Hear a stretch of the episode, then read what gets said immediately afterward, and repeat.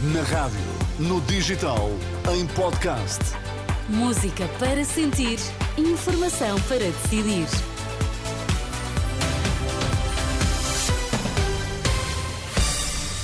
Seja bem-vindo à Renascença. Está comigo Sónia Santos. Estamos juntos até às 5. Nas notícias, Ana Fernandes Silva. Bom dia, Ana. Olá, bom dia, Sónia. Quais são os temas em destaque? Emmanuel Macron terá sido alarmista para manter a opinião pública mobilizada. Ouvimos nesta edição as reações ao possível envio de tropas ocidentais para a Ucrânia. O Jornal da Uma na Renascença, com a edição de Ana Fernandes Silva. Já lá vamos à atualidade internacional. Entretanto, por cá, a entrada de Passos Coelho na campanha da Aliança Democrática está ainda a dominar a atualidade esta terça-feira. O antigo primeiro-ministro criticou os governos socialistas por não conseguirem atuar no que toca à insegurança no país causada pela imigração. Nesse sentido, esta manhã em Elvas, numa visita a uma organização de produtores de cereais, Luís Montenegro explicou que a política política de imigração da Aliança Democrática é encontrar um equilíbrio quanto à insegurança. Manuela Pires. A agricultura é uma das áreas que emprega mais mão de obra estrangeira. No Alentejo trabalham muitos eh, imigrantes. Luís Montenegro visitou esta manhã em Elvas uma organização de produtores de cereais do sul do país. Diz que a política da AD é encontrar um equilíbrio e combater as redes de exploração dos trabalhadores imigrantes. Nós não somos apologistas nem de portas escancaradas, nem de portas fechadas e trancadas à chave. Somos apologistas também aí de equilíbrio.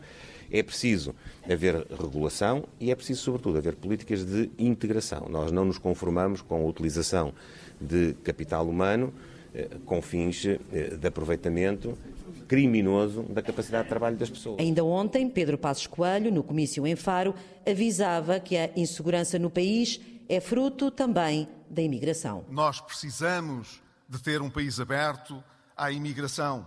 Mas cuidado, precisamos também de ter um país seguro. Na altura, o governo fez ouvidos moucos disso e, na verdade, hoje as pessoas sentem uma insegurança que é resultado da falta de investimento e de prioridade que se deu a essas matérias. Não é um acaso. E afinal, o que pensa Luís Montenegro? Eu admito que há algumas eh, realidades eh, que não são benéficas porque não tratam da dignidade das pessoas. Eu não estou a dizer que eh, as pessoas que vêm do estrangeiro para Portugal eh, têm essa tendência para criar problemas, mas criam um sentimento quando não são bem integradas. E esse sentimento tem que ser combatido, como é evidente. É um sentimento de insegurança, diz Luís Montenegro, nada mais que isso. A reportagem da jornalista Manuela Pires, que está a acompanhar a campanha da Aliança Democrática. Sobre a presença de Pedro Passos Coelho, Rui Rocha evitou fazer comentários. O líder da Iniciativa Liberal diz que é indiferente a presença de Pedro Passos Coelho ontem no comício da AD em Faro. Repare, eu, para mim é-me indiferente, eu não tenho nada a ver com essa questão. Tenho que voltar a dizer, a minha campanha, a campanha da Iniciativa Liberal, é uma campanha de diferença positiva, de esperança, de confiança virada para o futuro. As outras avaliações cabem aos outros partidos, nós temos perdido muito tempo a falar de cenários, temos a vantagem enorme de sermos claros relativamente a eles. Uh, votei Passos Coelho em 2011 e 2015, votei, não estou sem nenhum problema, é, é não votaria agora. Agora teria votado na Iniciativa Liberal, como é óbvio. O líder da Iniciativa Liberal, Rui Rocha, esta manhã em Beja, esta tarde estará pelas ruas de Faro. A CDU quer o passe de transportes a 20 euros e a caminho da gratuitidade. Propostas de Paulo Raimundo esta manhã em Setúbal, numa ruada marcada pela proximidade com os comerciantes. Cristina Nascimento. Olá, Desculpe lá invasão. Vou deixar aqui um documentozinho também Obrigada. com os nossos candidatos, com as nossas propostas. Obrigada. Entrou em sapatarias, orivesarias, lojas de roupas, tomou café, cumprimentou toda a gente. Paulo Raimundo, em Setúbal, sente-se em casa. Eu estou em casa, aqui estou em casa, sinto-me em casa. Aliás, não me sinto, eu estou em casa aqui. Em casa foi interpelado por professores preocupados com o estado da educação. O tempo de serviço veio à baila. Paulo Raimundo garantiu que com a CDU é para recuperar em três anos e destaca o que diz ser uma conquista dos docentes. É que hoje ninguém se atreve a não, a não querer reconhecer o tempo de serviço dos professores. Há uns que dizem que é em 5, outros dizem que é em 4, outros dizem que ela vai a 2030. Mas essa batalha foi ganha e não foi ganha pela pela, foi ganho pela vossa luta, pela vossa determinação. Isso é que é. O ponto de partida para estas eleições não é o mesmo que era há quatro anos atrás. Isso é, há quatro, neste caso há dois. Isso é muito importante. Isso é muito importante. É, vale a pena lutar. No fim da arruada, a cabeça de lista por Setúbal deu um mote a falar de transportes e Paulo Raimundo apontou metas para novos preços dos passes. É preciso, dos 40, passem para os 20 euros o custo do passe. Num caminho progressivo para a gratuitidade dos transportes, dos transportes. Esta é uma grande reivindicação. E também propusemos, como a Paula aqui colocou, também propusemos que a travessia deste magnífico, deste magnífico Rio Azul, também ele fosse integrado no passe intermodal. Terminados os discursos, mais beijinhos e abraços, e Paulo Raimundo seguiu para Palmela, onde almoça com trabalhadores da Câmara. A CDU em Setúbal esta manhã numa arruada acompanhada pela jornalista Cristina Nascimento. A Europa vai ter de aprender a ser resiliente perante a eventualidade de uma guerra muito prolongada na Ucrânia. Ideia defendida na Renascença pelo general Arnaud Moreira, na sequência da possibilidade levantada por Emmanuel Macron, que não exclui o envio de tropas ocidentais para a Ucrânia. À Renascença, Arnaud Moreira, oficial da intelligence da NATO, diz que este é o sinal correto para tentar dissuadir Vladimir Putin de eventuais avanços militares para outros países europeus. Há uma lógica imperial por detrás daquilo que é o objetivo de Putin, que é conseguir outra vez restaurar as suas fronteiras de 91. Se nós nunca esticarmos a corda, Putin irá ler isso, como leu em 2008, quando não esticámos a corda, em 2014, quando não esticámos a corda. Se nunca esticarmos a corda, Putin considerará que nós não iremos fazer nada. Sobre o alcance das afirmações de Macron, o professor universitário e especialista em política internacional, José Pedro Teixeira Fernandes, considera que o tom do presidente francês procura contrariar o esmorecimento das opiniões públicas sobre o apoio a Kiev. Esse discurso é feito no sentido de mostrar, primeiro, a opinião pública europeia. O cidadão pode até já nem estar muito preocupado com a Ucrânia ou fatigado com a situação e tendendo a esquecê-la. Mas isto não é só a Ucrânia, é a vossa segurança, a segurança da Europa. Portanto, penso que a mensagem é essa, é uma mensagem mais de procurar criar aqui um, um ambiente político que permita, no fundo, manter permanentemente este apoio à Ucrânia.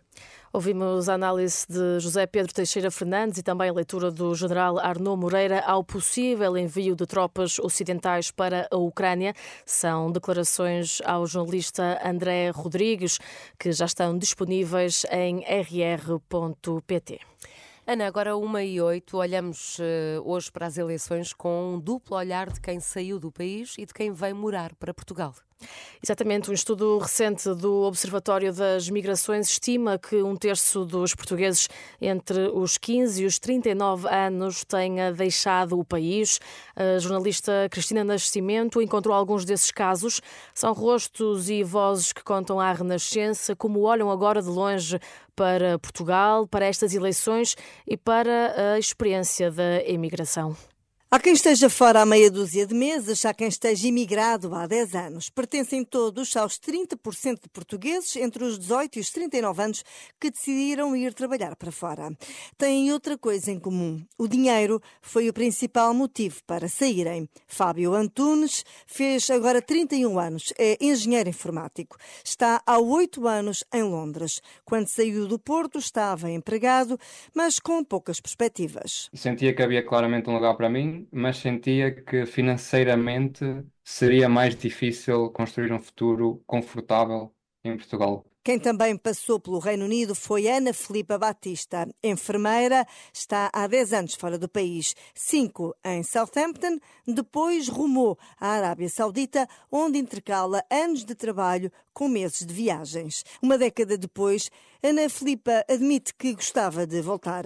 Já estou fora há mais de 10 anos, estar afastada da família, dos amigos, depois acabamos por não pertencer a lado nenhum, mas o país ainda não me oferece se calhar aquilo que necessito para regressar e para me fixar aí a longo prazo. Tenho dito a muita gente, a partir de março vou ver um bocadinho como é que funciona, porque temos eleições, lá está, e Vamos ver o que é que vai acontecer. Do outro lado do mundo, na Austrália, está há quatro anos eh, Rita Palhavan. Trabalha na área dos eventos. A avaliação que faz de quem se apresenta às eleições é pouco positivo. Eu acho que a todos os partidos lhe faltam muito. Uma pessoa, às tantas, perde o interesse, não é? Porque não há alguém que eu diga, ah, olha, aqui está uma luz ao fundo do túnel. Que, ou seja, os partidos no geral não, é não aquecem nem arrefecem. Em Roma encontramos Duarte Godinho, natural de Évora, queria ser jornalista. Mudou de país e de ramo, agora é guia turístico. Duarte diz que a sua geração sente-se enganada. Foi assim na minha geração, fomos prometidos que se estudássemos, que se nos aplicássemos, que se fôssemos trabalhadores, que se tivéssemos valor, esse valor iria ser recompensado. Eu acho que a, nossa, a minha geração se sente enganada porque fizemos tudo o que nos foi pedido e chegamos à altura de termos alguma coisa em troco e, e, não vemos esse, esse mesmo retorno. De Itália para a Suíça encontramos Inês Ramos, fisioterapeuta. Tem 26 anos e migrou com o namorado há meio ano.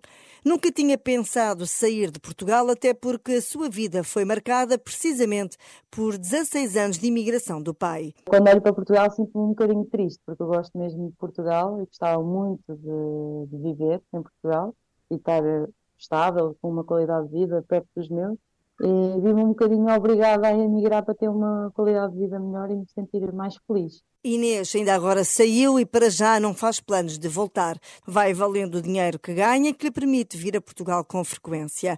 Nos primeiros quatro meses que esteve fora, veio três vezes matar saudades. Testemunhos de quem encontrou fora de Portugal um futuro melhor são é um trabalho, aliás, de Cristiano Nascimento que está já disponível em rr.pt. Ana, encontro marcado para as duas. Combinado, até, até já. já.